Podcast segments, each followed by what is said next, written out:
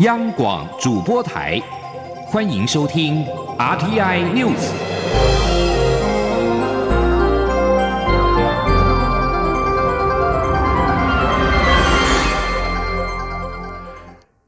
各位好，欢迎收听这节央广主播台提供给您的 RTI News，我是陈子华。二零一九废核大游行今天在凯达格兰大道前举行，今日的诉求主轴是告别核电，风光明媚。蔡英文总统并且和公民大队一起走，这也是蔡总统上任以来第一次参加游行活动。蔡总统在出发之前表示，这些年来很多人支持推动非核减煤的目标，他要向这些人表示敬意跟谢意。蔡总统也向全国人民保证，只要他还在，一定会达成非核家园的目标，绝对不会走回头路。记者王维婷的报道。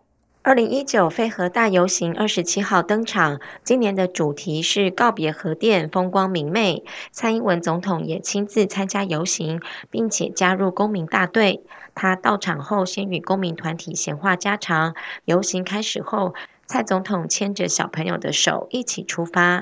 蔡总统出发前表示，参加飞核游行有两个目的：第一是要向这三四年来继续推动飞核减煤的人致敬。蔡总统说，民进党执政之后，全力推动绿能发展。目前不论是光电还是风电系统建制，都已经超过预设目标，绿能产业也正在发展中。蔡总统表示，过去经常有人说台湾没有发展再生能源的条件，或者绿电太贵，现在这些说法都被一一打破。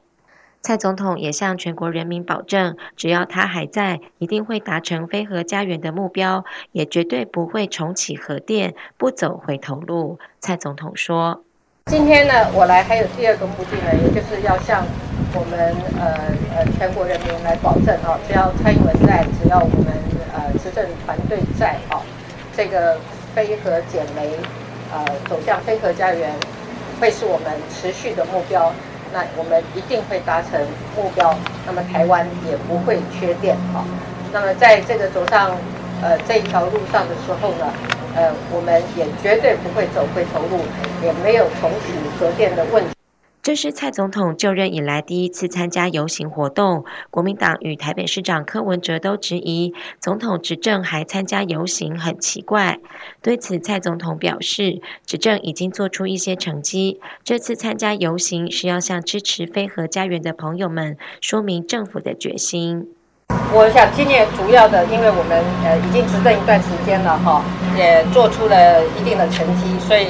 今年我们特别来参加，一方面表达感谢，呃，我们很多朋友的支持；另外一方面呢，也提出了保证，也向我们的这个呃飞鹤家园的这些好朋友呢，说明呃我们政府的决心跟我们这几年来呃所做的事情。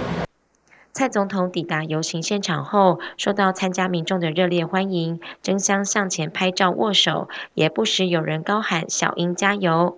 游行开始后，蔡总统自凯达格兰大道上的舞台前出发，步行公园路，左转襄阳路，最后在襄阳路怀宁街口上车离去，赶往下一个行程。由于前行政院长赖清德也参加废核游行，外界关注蔡赖二人是否会碰面。蔡总统抵达后，先去政党大队集合处，向参加游行的民进党公职等人打招呼。此时赖清德尚未抵达现场。蔡总统接受访问后，接着又和公民团体闲话家常，然后出发游行。因为赖清德加入的政党大队在公民大队后出发。因此，蔡赖两人并未碰头。中央广播电台记者王威婷采访报道。而在今天的废核大游行当中，有不少的民众是扶老携幼的参加。主办单位之一绿色公民行动联盟秘书长崔楚新就表示，在去年永和集团是操弄公投，而且许多政治人物选择退居第二项，导致了能源转型的社会宣传不如预期。他并且表示，在今年永和集团再度的发动公投，他会。公民团结支持废核。记者王维婷的报道：二零一九废核大游行二十七号在凯达格兰大道举行。今年的诉求告别核电，风光明媚，不少爸爸妈妈带着小孩，牵着狗一起参加。凯道前的集会现场布置了太阳能光电板等绿能设施、核电厂厨艺小知识，以及车诺比核灾后的摄影展等等。游行队伍高喊“告别核电，风光明媚”等口号，希望唤起民众对核能议题的重视。绿能减煤，飞核家园，能源安全。今年的废核大游行共有一百四十八个单位协力举办。废核游行活动主持人、绿色公民行动联盟秘书长崔素新表示，去年反核及永和公投的时候，社会上许多人没有警觉性，而且很多政治人物选择站在第二线，导致废核社会的宣传不顺利。他表示，永和集团再次发动公投，明年将会再上演公投对决，希望政党能够站在第一线，别再消极以对。崔素新说：“那还包含我们今天也请了很多政党的代表一起来，主要就是我们希望大家能够在这一年真正的重视与社会对话，真正的好好来说服民众，能源转型政策是可以走下去的。我们要的是非核低碳能源政策，我们不要核电跟燃煤。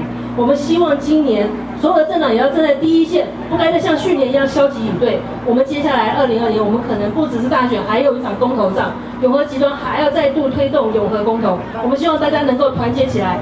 民进党今年也动员了党公职人员参加废核游行。党主席卓荣泰表示，去年公投过后，社会出现焦虑，民进党希望透过这场运动，唤起社会对非核家园的热情。他也要负责任的向去年公投投下赞成票的民众表示，民进党不会让台湾缺电，执政党会积极的发展绿能取代核电。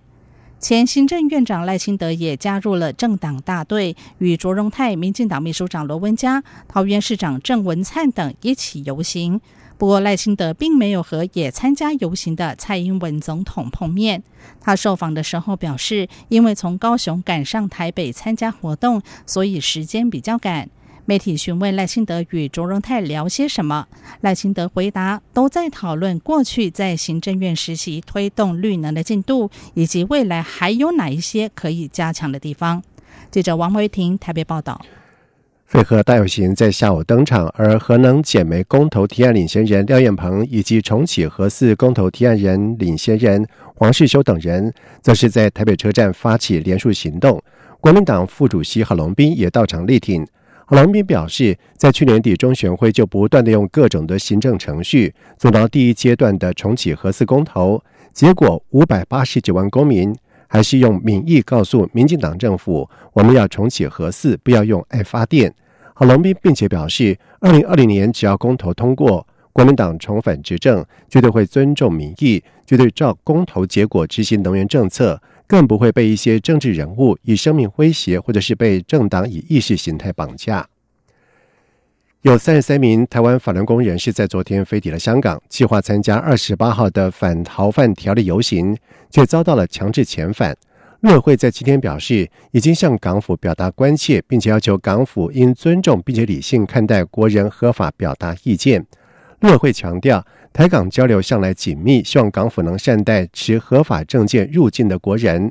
此外，言论跟宗教自由为基本人权，对于国内国人欲参与合法而平和的意见表达，也期盼港府能够理性看待予以尊重。不过，针对这起事件，港府至今没有评论。香港立法会在十七号首次开会讨论逃犯条例修订草案。